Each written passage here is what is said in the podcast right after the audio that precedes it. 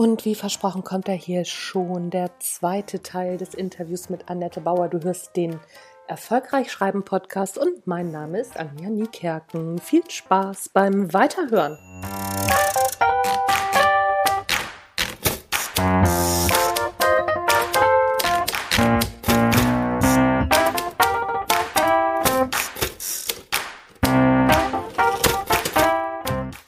Kann ich, unter welchen Umständen kann ich mich gut konzentrieren?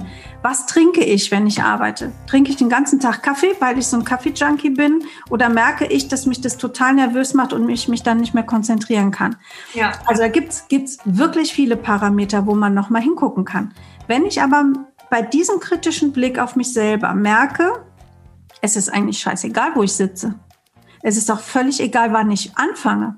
Ja. Ich krieg's einfach nicht hin dann ist immer der Moment, und da sind wir ganz am Anfang, als du gesagt hast, woran liegst, und ich habe gesagt, das sind die Emotionen. Mhm. Dann liegt geknüpft an eine Erfahrung, die verbunden ist mit einer Emotion, eine Blockade. Mhm. Mhm. Und dann werde ich das Ding nicht schaukeln, ohne dahin zu gucken. Ja, okay. Ja, das, das macht Sinn. Und also das alleine hinzukriegen, ist, halte ich jetzt so im ersten Moment oder klingt für mich im ersten Moment äh, nicht, nicht erfolgversprechend. Also da sollte man sich dann schon Hilfe holen, oder? Was sagst du? Ja, das, also da würde ich sagen, das ist ein Fall, wo man sich das wirklich gönnen kann, wenn, wenn man an dem Punkt der Erkenntnis ist. Ja. Dann hat man selber schon so viel gearbeitet, dass man sagen kann, okay, und durch den nächsten Schritt lasse ich mir jetzt helfen. Mhm. Mhm. Und ja. da geht Coaching ganz großartig. Mhm. Ja, also Emotionscoaching ist, ähm, wird meiner Meinung nach noch viel zu wenig praktiziert, weil oft mhm. wird ja an den Symptomen ganz lange rumgecoacht. Ja. Das ist jetzt so ein bisschen fies meinen, meinen vielen Coaching-Kollegen gegenüber. Du bist ja selber auch Coach, aber wir wissen ja um unsere Branche. Na klar. Ähm, wir müssen halt einfach mit, mm, oder sagen wir mal so, wir gehen mit unseren Klienten ins Tal sozusagen. Mhm. Gucken hin, was liegen da für Leichen? Begraben die und gehen dann wieder raus aus dem Tal. Ja. ja. Weil das halt ein Prozess ist, den ich in der Regel alleine nicht schaffe. Ja. Wenn ich, in, wenn ich mich mit einem Emotionscoaching an ein Thema ranwage, dann gehe ich ja in die Emotion nochmal rein. Das heißt, ich erlebe Dinge auch nochmal. Ich hole auch mal eine Erinnerung hervor. Also in dem, so wie ich arbeite, ist es immer nur eine Beispielerinnerung. Mhm. Und ich arbeite sehr ressourcenbezogen, damit das verkraftbar ist. Ja. Also wir sind immer in so einem Wandel von, ach Gott, das ist jetzt aber unangenehm und ach, es gibt so schöne Dinge auf der Welt. So ja. bisschen. Ja. ja. Und damit ist es verkraftbar und ich kann einfach, ja, es klingt ein bisschen hart, wenn ich das so sage, aber ich kann einfach die Leichen begraben, die ich im Keller habe. Ja. Nö, ich finde, das, ich finde das überhaupt nicht hart.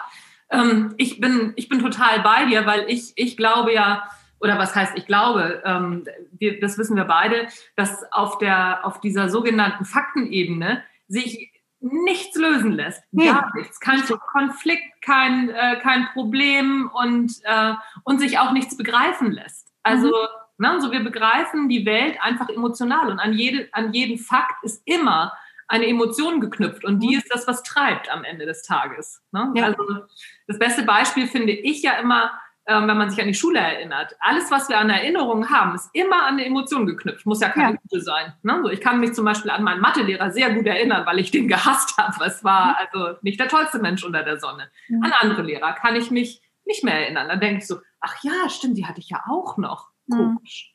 Ja, und das ist, das ist ein sehr schönes Beispiel. Die, all die, an die wir uns nicht bewusst erinnern, das kann sein, dass das einfach nicht so einprägsam war, weil man mit denen nichts Besonderes erlebt hat. Es könnte aber auch sein, dass da ein Lehrer war, den du vielleicht nicht bewusst hast, der mhm. dir aber so zugesetzt ja. hat, dass dein Unterbewusstsein das ganz weit hinten vergräbt und du bist dir dessen gar nicht bewusst. Ja. Aber der hat irgendwas zu dir gesagt. Ja. Und das hat sich verankert. Ja. Und dein, ganzer, dein, dein ganzes alltägliches Leben, dein Gehirn ist immer in jedem Moment darauf ähm, darauf programmiert, dich zu schützen, Unangenehmes wiederzuerleben. Mhm. Mhm. Ja, ja, klar, das, das, das gibt es natürlich auch noch. Ne? Das, genau. Äh, und das, und wenn, das ist ein Problem dann, ja. Und wenn wir dann nochmal auf das Aufschiebeverhalten gehen, mhm. das kann eine, eine, klassische Vermeidung sein, also dass ich ganz, dass mhm. ich wirklich ein, ein, also ein Vermeidungsverhalten könnte sein, wenn ich jetzt diese Aufgabe wirklich erledige, dann könnte das dazu führen, dass das Projekt wirklich funktioniert. Ja, oh nein, oh nein, dann könnte ich Erfolg wenn, haben. Ja, ja. Ja, dann, ich könnte ja. Erfolg haben, ich könnte keine Geldsorgen mehr haben, ich könnte mich von meiner Familie entfernen, ich könnte, ja. So, mhm. das, das sind dann so Befürchtungen, Ängste, die führen in Vermeidungsverhalten. Mhm. Aber es kann auch sein, dass da irgendwo eine Verletzung ist und du machst was nicht, weil du nicht nochmal in eine ähnliche Situation kommen willst, wo dir jemand sowas nochmal zufügen kann. Ja, ja, ja, klar. Klar, und, und wenn es nicht bewusst ist, dann hast, hast, du wieder, hast du ein Problem, da kommst du nicht ran. Klar. Genau. Ja. ja, ja. Aber was ich ganz interessant finde, was du gerade gesagt hast, dass, ähm, dass wir ja auch Sachen aufschieben, weil wir könnten Erfolg haben. Ja. Das ist, so eine, das ist ja so ein, ähm, so, so, so ein Gedanke, wo viele sagen, äh, was, ich will das doch. Wie kommt sowas denn zustande, dass man auf der einen Seite sagt, das will ich doch. Ich will doch schreiben, ich will doch mein Buch in der Hand halten und ich will doch Bestseller-Autorin werden.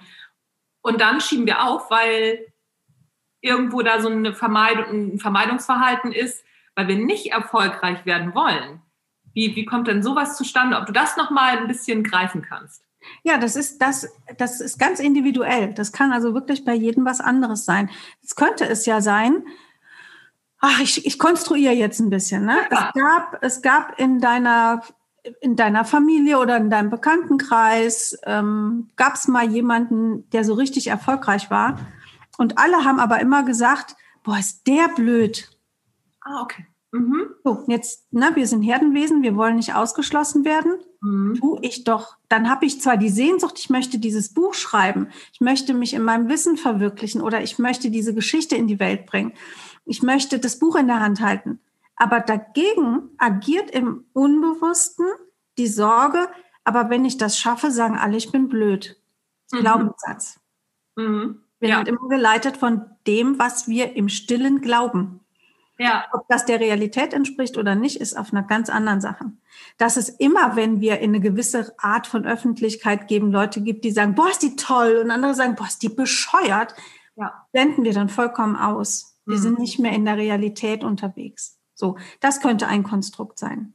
Ja. Ähm, es könnte auch sein, dass, dass jemand sagt, ja, ich will das unbedingt, eigentlich vom Kopf her weiß ich auch, ich kann das, aber es ist so eine stille Angst da, dass ich es vielleicht doch nicht kann. Und dann mhm. mache ich das doch lieber nicht, bevor ich selber oder irgendjemand anders merkt, die kann das ja gar nicht.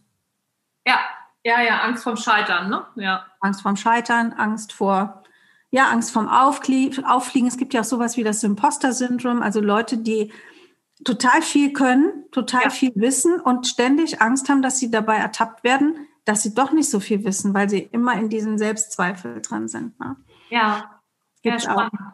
Ach, spannend. Also das, genau, da, da kann man, kann ich jetzt, ich könnte wahrscheinlich jetzt noch zehn äh, Geschichten konstruieren. Mhm. Im letzten ist es immer, dass man hingucken muss, okay, was gab's da mal? Mhm. Also welche Emotionen nehme ich eigentlich wahr, wenn ich an bestimmte Punkte in dieser Entwicklung denke? Mhm. Und dann das finde ich, das find ich ein ganz schönes, ähm, ganz schönes Stichwort zu sagen, ähm, welche Emotionen nehme ich wahr, wenn ich aufschiebe? Weil ich kenne das, das wirst du von dir auch kennen, ich kenne das von mir auch. Manche Aufschiebegeschichten sind völlig in Ordnung. Mhm. Ich weiß, ach so, ja, okay, ja, und dann wird das da eng, schaffe ich aber, kriege ich hin, ich gehe jetzt doch lieber raus, Sonne scheint. Ne? Das ist so was, wo wir, wo wir es auch wissen, wo wir uns vielleicht später ein bisschen ärgern, dass wir sagen, oh komm, da hättest du aber eine Stunde schreiben können, das hättest du besser machen können.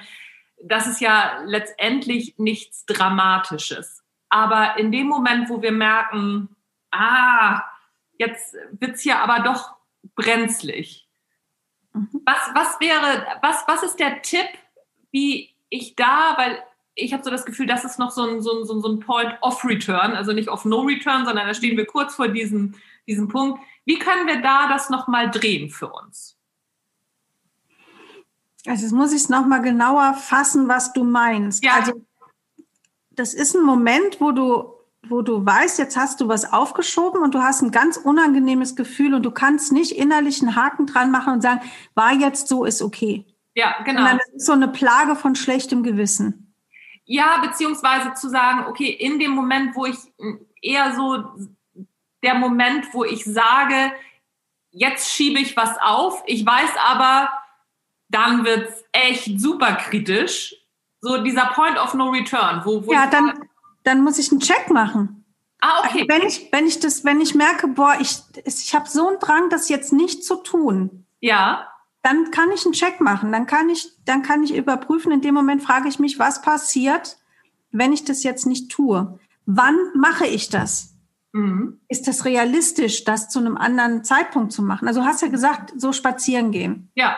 Wenn ich jetzt sage, ich, ich, ich kann gerade, es geht gar nicht, ich will das nur wegschieben und mhm. ich habe eine Sehnsucht nach draußen, mhm. dann hat diese Sehnsucht nach draußen ja eine Berechtigung. Mhm. Ist ja für was gut. Da mhm. sagt unser Körper uns ja was. Mhm. Dann kann ich sagen, okay, liebe Sehnsucht, ich habe dich wahrgenommen, warte mal einen Moment, ich muss mal gerade checken. Ja. Wirklich in so einen inneren Dialog gehen. Kalender raus, Tagesplanung raus, sagen, okay, was steht heute noch an? Kann ich mir das gerade leisten? Und dann sagt das, dann sagt der Tagesplan vielleicht, du bist ja total bescheuert, du kannst ja jetzt nicht eine Stunde spazieren gehen, du musst nachher noch das, das, das und das machen und das muss heute gemacht werden. Dann mhm. kannst du entweder sagen, okay, geht nicht, oder du kannst sagen, geht eine halbe Stunde mhm. und gehst in Verhandlung mit dir. Mhm. Und dann guckst du, ne? oder sagst, kann ich denn an einem anderen Punkt irgendwo noch Zeit einsparen, um mir das jetzt zu gönnen, weil ich vielleicht auch weiß, wenn ich nicht rausgehe, da sitze ich eine Stunde vorm Computer und schreibe zwei Seiten und wenn ich vorher rausgehe, schreibe ich fünf Seiten. Ja, ja, das finde ich ist ein guter Tipp, dieser, also so den, den Check machen. Genau, also immer verhandeln, ja. immer einen Check machen. Und das ist so ein bisschen wie dieser berühmte Realitätscheck, ne? Wenn mhm. Leute sagen, ich kann mich nicht selbstständig machen und dann zu gucken, okay, was passiert denn? Was ist das Schlimmste, was passieren kann? Ja. Und man merkt dann irgendwann, pff, das Schlimmste ist vielleicht, dass einen die Sozialsysteme des Staates auffangen. Aber wir landen nicht unter der Brücke. Ja. Und so ist, es, so ist es in den kleinen Situationen auch. Immer in den Realitätscheck gehen. Ja. Das finde ich, äh, das, das ist ein guter Tipp, den, den lassen wir mal so stehen. Hast du sonst noch Tipps, wo du sagst, mm, so, was das Schreiben anbelangt, das macht auf jeden Fall Sinn und da kommst du schneller zum Ziel, wenn du es so machst? Oder vielleicht auch nicht ins Auf oder gerätst nicht ins Aufschieben. Hast du da einen Tipp für? Also ich kann da nur sprechen, wie ich geschrieben habe. Ja, klar. Ja, ähm, mir fiel das immer schwer, in kurzen Zeitfenstern zu schreiben. Mhm. Also ich habe zwei, ich habe zwei Sachbücher geschrieben. Du bist ja auch Sachbuchautorin, du kennst das. Ich muss in mein Thema eintauchen. Mhm. Ich muss die ganzen Facetten wieder wieder aufnehmen. Ja. Und dann war für mich immer klar, ich bin halt auch alleinerziehend mit zwei Kindern und als ich das erste Buch geschrieben habe, da war mein Sohn so um die lass mich mal eben gerade rechnen, elf, zwölf. Mhm. Das heißt, der brauchte auch total viel Aufmerksamkeit von mir. Und es war klar, an Tagen, wo der da ist, kann ich nicht schreiben, mhm. weil ich nicht das große Zeitfenster hatte. Mhm. Also wenn ich mich nicht ausklinken konnte und zum Beispiel im Coworking Space oder in einem Café, ich schreibe ja wahnsinnig gerne im Café. Ich Ach, empfinde, ich nicht. ich empfinde die Umgebung als, als, als puren Stimulus. Das ist total klasse. Ja. Ähm, also wenn ich das nicht konnte und ich musste ja. mich kümmern, dann war klar, ich kann jetzt nicht zu Hause mal zwei Stunden mich an den Schreibtisch setzen, funktioniert nicht. Ja. Also hatte ich Schreibphasen, wenn meine Kinder ihr Papa-Wochenende hatten. Mhm. Und dann habe ich von Freitag Mittag bis Montagabend geschrieben. Ah, okay. Oder was heißt schreiben? Auch recherchiert, nochmal ja. durchgelesen, mhm. überarbeitet, ähm, so. Ja, mhm. also ich war dann über einen längeren Zeitraum wirklich in meinem Thema drin. Mhm. Das habe ich in der Tat auch mit der Recherche vorher schon so gemacht. Mhm. Ach, guck mal, aber wie interessant. Ne? So, ich finde das mega interessant, dass du sagst, dass du so das als so inspirierend empfindest, in Cafés zu schreiben. Für mhm. mich ist das ein Horror. Ja, ich, äh, also als Scanner-Persönlichkeit mache ich ja oft auch zwei Dinge gleichzeitig. Ja. ja. ja das ist, ähm, mir war, mir war ganz, ich habe ich konnte jetzt jahrelang sonntags abends Tatort nur gucken, wenn ich gestrickt habe. Also stricken allein finde ich schon so langweilig, dass ich denke, ich mache das total gerne, aber kann ich bitte noch irgendwas Sinnvolles dazu machen? Mhm. Mhm. Und dieser Tatort, das ist halt auch, ich mag das total mit meiner Nachbarin sonntags abends bei einem Tee oder auch mal bei einem Glas Wein oder ein Bierchen zu sagen, jetzt gucken wir Tatort, weil das so die Woche abschließt. Ja. Aber der ist ja jetzt nicht so gehaltvoll, dass das, also das klingt jetzt ein bisschen arrogant, aber da brauchte ich noch irgendwas Zusätzliches und dann hat allein das Stricken ausgereicht, um mein Gehirn zu beruhigen in dem Moment. Ne? Also das so dieses zwei Dinge gleichzeitig. Und wie gesagt, ich kann, ich kann halt echt ähm, diese Kaffeeatmosphäre, das ist ja, immer wenn ich, immer wenn ich hinter dem Rechner auftauche und mich mal so umgucke und mal mich den Geräuschen überlasse und den Gerüchen überlasse, dann ist das wie so ein, wie so eine achtsame Pause. Ja, das reicht dann fünf bis zehn Minuten und dann kann ich mich wieder total versenken. Ja, Ach, ich finde das total schön, weil so die HörerInnen können dadurch echt viel mitnehmen, ne? weil ich bin wirklich das genaue Gegenteil. Mhm. Ich schreibe auch ja morgens. Ich stehe morgens um fünf auf, setze echt? mich noch ungeduscht, ungezähne putzt auf die Couch, koche mir einen Kaffee und schreibe bis sieben Uhr durch. Nee, das kann ich nicht. Nichts anderes. Und danach bin ich dann leer geschrieben und dann kann der Tag anfangen. Okay, nee, das kann ich gar nicht. Siehst du, aber, und das meinte ich vorhin mit, wichtig ist die Arbeitsumgebung, ja. die Uhrzeit, das Zeitfenster. Es gibt Leute, die mhm. können, können super 30 Minuten am Stück irgendwas machen. Und das sind ja Tipps, die gelten ja für alle Arbeitsvorgänge. Ja. Ja. ja. So, kann ich gut 30 Minuten Stück am Stück konzentriert schreiben, stehe dann einmal auf und gehe ans Fenster und setze mich wieder. Mache ich das eine Stunde, mache ich das drei Stunden, mache ich das. Also Thomas Mann hat sich ja einen ganzen Tag eingeschlossen. Ja, ja, ja. ja. Also da, da wirklich auch ins Ausprobieren gehen und ja. das austesten. Und es könnte in der Tat sogar sein, dass sich das im Laufe des Lebens nochmal verändert, mhm. wenn sich die Rahmenbedingungen unseres Lebens verändern. Ja, ja, ja, klar. Nochmal neu gucken. Ja, ja, ja, klar. Ja, also das ist wirklich total unterschiedlich. Ich stelle das auch fest und ähm, ich habe ja schon mehrere AutorInnen mittlerweile interviewt und das ist wirklich von bis, das alles mhm. bei, von nachts schreiben bis so wie ich, total bekloppt morgens so früh aufzustehen. Ich werde ja auch von alleine wach. Ich mache ja morgens die Augen auf und habe die ersten drei Sätze im Kopf. Und wenn ich ja. dann rechtzeitig an meinen Laptop komme, dann sind die weg. Das geht ja nicht. Ja, ja, das kenne ich.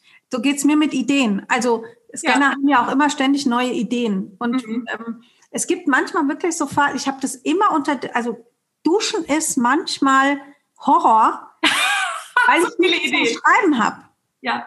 Ja, weil ich nichts zum Schreiben habe. Und dann ist es wirklich oft so, ich komme dann in mein Zimmer und dann laufe ich hier nackig mit nassen Haaren durch die Gegend, gehe an den Schreibtisch, lege mir irgendeinen Zettel hin und schreibe einfach nur Stichworte auf, damit ich das nicht vergesse. Schaff, das doch ein, äh, schaff dir doch ein Diktiergerät an. Und das nutzt mir unter der Dusche ja auch nichts. Ich mache das sonst mit dem Handy Ach, auch mal, wenn ich unterwegs bin. Ähm, es, es, kannst du die nicht, kannst du es nicht irgendwie entweder ein Stück weiter weglegen ja, das, hast das Rauschen mit drauf, so hörst du nicht. Mal, ne? ich kann ja, weißt du, wenn ich den, wenn ich den Kindern predige, wir nehmen keine Geräte mit ins Bad. kann ich das doch nicht machen. nee, okay, das geht nicht. Ähm, und dann Ausreden ist auch blöd, da hast du recht. Immer. Das stimmt. Immer. Dann wird unglaubwürdig, das wollen wir ja nicht. Ja, auf keinen Fall, auf gar keinen Fall. Dass, dass Kinder einem auf die Schliche kommen, geht gar nicht. Mein Sohn sitzt übrigens zwei Zimmer weiter. Wir müssen das Thema wechseln. Wir kommen zurück zum Schreiben. Gibt es einen Tipp über das Schreiben, wo du sagst, hätte ich das von Anfang an gewusst, dann hätte ich es mir leichter gemacht? Also, da kommt jetzt wieder meine Scanner-Persönlichkeit durch. Ja. Wenn ich von Anfang an gewusst hätte, dass ich schon genug weiß. Ah, okay. Als Sachbuchautorin, ja. ja. Und nicht noch irgendwie, ich muss aber noch das lesen und das lesen und das lesen. Und es gab auch in der Tat irgendjemanden, der, von dem ich in dieser Phase vor dem ersten Buch, also der Vertrag war da und es war klar, ich schreibe das und das war ja auch so ein, das war ja wirklich so eine, also ich habe innerhalb von, von acht Wochen Exposé geschrieben, Verlag an, angehauen und hatte den Vertrag in der Tasche. Cool. Also gefühlt war das schon echt so ein Turbo. Und in dieser Phase hat irgendjemand zu mir gesagt, ja, du musst alles gelesen haben, was es auf deinem Gebiet gibt. Oh. Und ich habe das geglaubt. Oh. Dann hatte ich immer so ein schlechtes Gewissen, weil ich auch dachte, ey, da ist aber so viel schlechtes Zeug. Und ich kann halt, ich lese wirklich manche Sachen auch quer, weil ich denke, ja, das ist an Punkten wichtig, aber ist auch viel Schwafel dazwischen. Ja, klar. Kann ich nicht leiden. Und ja, also wenn ich das, wenn ich das vorher gewusst hätte, dann wäre es vor dem ersten Buch zumindest leichter gewesen. Beim zweiten hatte ich das dann schon gelernt. Ja, also man muss, man muss nicht alles gelesen haben. Das ja, finde ich, ist ein Megatipp, weil es gibt so viele Expertinnen da draußen, ähm, die genug wissen und genug tolle Sachen erlebt haben für ein Buch, die hm. genau das denken. Ich weiß noch ja. nicht genug. Das stimmt nicht. Ja, stimmt nicht. Nee. Ach, mega. Ach, sehr schön. Das finde ich sehr schön, dass das aus deinem Mund kommt. Sehr gut. das, ist, das ist echt klasse. Wir sind schon auch am, am Ende. Welche drei Bücher haben dich am meisten beeindruckt und warum? Du, das, ich habe ja ehrlich gesagt vorher so ein bisschen reingelauscht in deinen Podcast und ich wusste, diese Frage kommt auf mich zu und ich wusste im gleichen Moment, ich kann das nicht nur antworten. Ich bin eine Scanner-Persönlichkeit. ja, aber also, ich finde, das ist eine gute Antwort. Es gibt halt nicht, was es gibt nicht die drei Bücher. Es gibt immer in einer bestimmten Phase Bücher, die mich total beeinflussen. Ja, in welcher also, Phase? Jetzt bist du ja auch in einer Phase. Ja. Welche sind das jetzt gerade? Jetzt gerade ist es ähm, im Sachbuchbereich, ich lese gerade von Tara Moore, Amerikanerin, Playing Big. Mhm. Untertitel lautet, Moment, es liegt neben mir, A Practical Guide for Brilliant Women Like You. Ach, das klingt gut. Das ist unglaublich toll, weil die ja. sich damit auseinandersetzt und beschäftigt, welche inneren Stimmen uns daran hindern, von diesen ähm, playing small und dass wir uns klein machen und zurücknehmen und uns nichts zutrauen, dass wir uns davon, also die, die uns dahin führen und mit welchen Stimmen und welchen Anteilen und welcher Selbstbefähigung wir uns in ein Playing Big bewegen können, dass wir an unsere Größe andocken, die da ist, die in mhm. jedem Menschen da ist. Das finde ich ein ganz, äh, ganz wunderbares Buch und das ähm, ja, lese ich in der Tat gerade für mich und für die Projekte, an denen ich arbeite. Mhm. Und was ich auch gerade noch höre, also als Hörbuch und mir jetzt aber auch in Print bestellt habe, weil ich einfach denke, ah, das muss ich in den Fingern haben, ist The One Thing von Gary Keller. Mhm. Das ist ein Buch, wo es viel um Priorisierung und ähm, ja auch so ein Stück, so ein Stück auch innere Organisation hin auf ein Ziel, auf einen Fokus geht. Ach cool. Und das ist, das ist wirklich klasse, weil der das von ganz oben runterbricht. Ja. Was ist dein eines Ziel oder was ist dein eines Ziel für dieses Jahr oder was ist dein eines Ziel ähm, oder deine eine Vision für mhm. deinen Job oder dein Unternehmen oder wie auch immer. Ja. Und dann zu sagen, okay, was kannst du in den nächsten fünf Jahren dafür tun? Was kannst du ja. im nächsten Jahr dafür tun? Und was kannst ja. du in den nächsten fünf Monaten dafür tun? Und er stellt doch immer die Frage, was kann ich heute? Welche eine Sache, one thing, welche eine Sache kann ich heute tun, um mich meinem Ziel zu nähern? Ja, ach cool, das, äh, das finde ich auch gut. Das ist gerade für, für AutorInnen ja auch ein richtig, ja, richtig ja, ja. gutes Buch. Ja. Cool, sehr, sehr schön. Im Redline Verlag erschienen. Ah, sehr, sehr cool. Das, äh, dann brauche ich auch gar nicht fragen, welches Buch du gerade liest. Das hast du, hast ja das schon. Genau. Du, ich lese, aber ich, ich habe extra durchgezählt. Ich habe im Moment also diese beiden Sachbücher, dann lese ich standardmäßig, ich lese immer Brené Brown, mhm. äh, dieses ähm, Verletzlichkeit macht stark. Ja. Also da, das ist so ein wiederkehrendes, das ist okay. so ein Selbstläufer. Das mhm. ist ihr Buch, also die hat ja viel über Scham geforscht. Ja, ja. Das lohnt sich. Dann le lese ich einen Roman von äh, Colson Whitehead. Mhm. Ähm, da komme ich aber irgendwie nicht weiter, weil das gerade nicht so zu, meinem, mhm. zu meiner Stimmung passt. Ich lese auch noch ein Buch von Förster und Kreuz. Das sind so ja. Trenner-Ikonen. Mhm. Dann lese ich äh, noch ein Buch, das seit 20, 25 Jahren in meinem Bücherregal gestanden hat äh, Neger, Neger, Schornsteinfeger über mhm. ein schwarzes Kind im, im Deutschland des Nationalsozialismus. Okay. Ähm, also ich habe so einen Stapel. Aber ja. da bist du tatsächlich nicht alleine. Also das hat, glaube ich, nicht so viel mit deiner Scanner-Persönlichkeit zu tun, sondern alle AutorInnen, mit denen ich bis jetzt gesprochen habe. Es hat niemand gesagt, ich lese nur ein Buch, sondern die haben alle mindestens fünf, sechs Bücher am Start. Ja, da muss man so, so ein bisschen ja. auf die Motivation dann gucken. Wo, ja. Woher kommt es, dass ja. diese ganzen Bücher sich stapeln? Also bei den Romanen ist es auf jeden Fall so, dass, dass ich da sehr stimm, eine sehr stimmungsabhängige Leserin bin. Ja, ja, das ist, also ich lese gerade oder ich habe gerade als Hörbuch eine große Empfehlung, die Mitternachtsbibliothek. Hat ja, hat, hat dir der Krimi-Autor empfohlen im Podcast? Und ich habe mich sehr amüsiert, weil ich habe es am Wochenende, ich puzzle ja seit Corona, Aha, okay. Puzzeln und Hörbuch hören, das ist eine Kombination, die fährt mich total runter. Ja, cool. Das ist so absolutes Entspannungsprogramm. Ja, schön. Und ich habe am letzten Wochenende beim Puzzeln zehn Stunden lang die Mitternachtsbibliothek gehört. Gut, oder? Hat sie gefallen?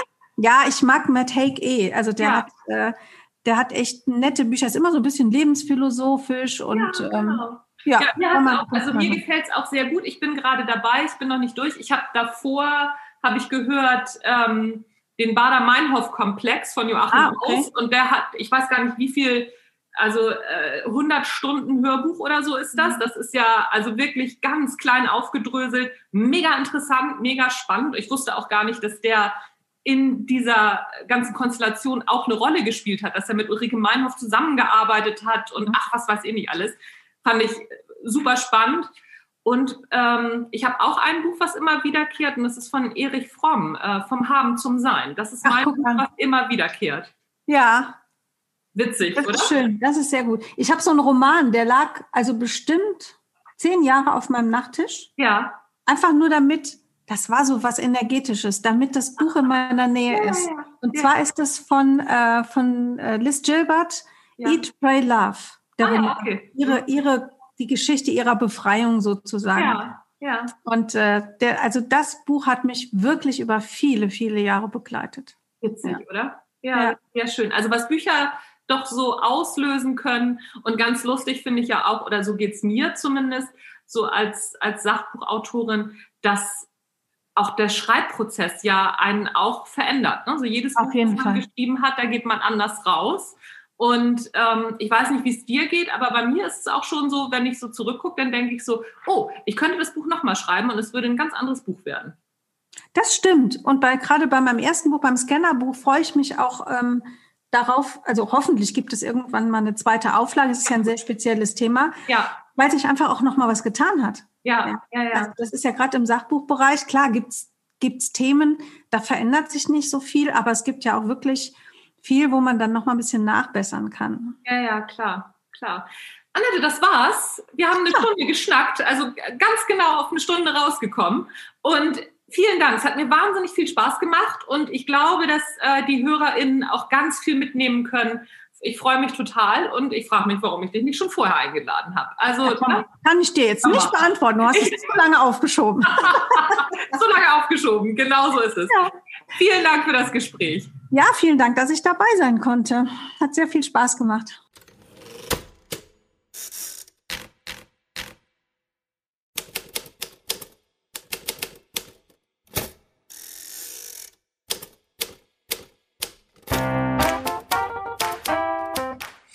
Das war es auch schon wieder mit dem Interview mit der wunderbaren Annette Bauer. Die ganzen Empfehlungen der Bücher findest du in den Show Notes. Und was du in den Show Notes auch noch findest, ist ein kostenloser Workshop, der dauert ja etwas mehr als eine halbe Stunde. Die ersten drei Schritte zum Sachbuch von mir. Wenn du also Lust hast, dann klick da mal rein. Es gibt auch noch andere Sachen, die du in den Show Notes entdecken kannst. Und zwar ein Workbook, das du dir kostenlos runterladen kannst in fünf Schritten zum Sachbuch. Nicht nur drei, sondern fünf Schritte. Oder das Probekapitel aus dem Buch von der Idee zum Sachbuch oder auch einen Autorinnen-Test.